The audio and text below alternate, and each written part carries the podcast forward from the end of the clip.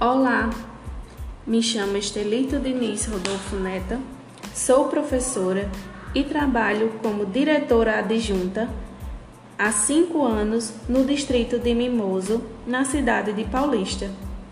O distrito onde eu moro fica aproximadamente 28 quilômetros da cidade de Paulista e 384 quilômetros da capital João Pessoa. Então, como muitos já falaram sobre a cidade de Paulista, vou contar um pouco sobre o meu lugar, o meu distrito.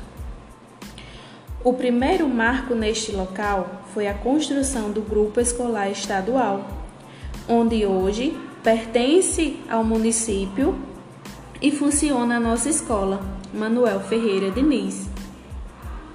Então a nossa escola, ela funciona do nível 3 ao quinto ano. Também funciona, também trabalhamos com a EJA e ao total temos 112 alunos. Então vou falar um pouco sobre o aspecto econômico da nossa escola desde o comecinho até hoje. O comércio sempre fez parte do fator econômico do nosso distrito. E temos como os primeiros comerciantes o senhor Amadeu Clementino de Araújo, o senhor Creu Newton Monteiro da Silva, o senhor Francisco Moreira e Francisco Moreira Filho. A agricultura é uma, é uma atividade importante para a nossa comunidade. Apesar da baixa produtividade, principalmente no que se refere ao cultivo de feijão, arroz e milho.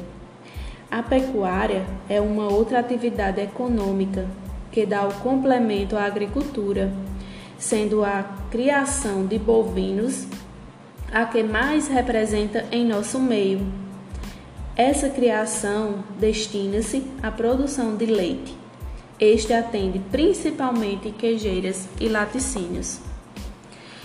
E no ano de 2010 foi inaugurada no nosso distrito de Mimoso, uma fábrica de boné de um filho de Serra Negra do Norte, o senhor João Enéas, mais conhecido como João do Boné, que trouxe para esta gente muitos empregos que até hoje têm um grande desenvolvimento econômico em nosso distrito, como também seu filho, Júnior do Boné, que também tem sua fábrica de bonés, gerando muitos empregos. Na nossa cultura, podemos destacar duas festas importantes de nossa cultura nordestina: a vaquejada, realizada nos anos de 1977, 1978 e 1979, organizada pelo senhor Francisco Manuel de Almeida, como também as corridas de argolinha, que era realizada no período da festa de Nossa Senhora do Perpétuo Socorro, a padroeira do nosso distrito. Nos dias atuais, o Mimoso tem seu calendário cultural, as quadrilhas, realizadas no mês de junho, e a festa de Nossa Senhora do Perpétuo Socorro, realizada no mês de novembro, onde acontece o encontro dos filhos presentes e ausentes dessa comunidade. Também vamos falamos sobre as festas religiosas. A festa de Nossa Senhora do Perpétuo Socorro. Ela é celebrada no último domingo do mês de novembro e foi introduzida pelo padre Vicente de Souza Freitas desde, desde 1953.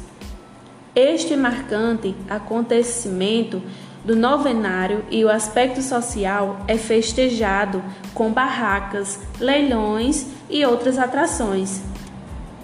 A partir daí, várias foram as festas feitas e organizadas pelas famílias do Mimoso, em benefício à nossa capela de Nossa Senhora do Perpétuo Socorro, como também várias foram as animadoras religiosas e religiosos catequistas que contribuíram com esse acontecimento, onde podemos destacar a senhora Isabel Maria dos Santos como uma pessoa que teve uma vida ativa e efetiva na participação dos ministérios da nossa capela.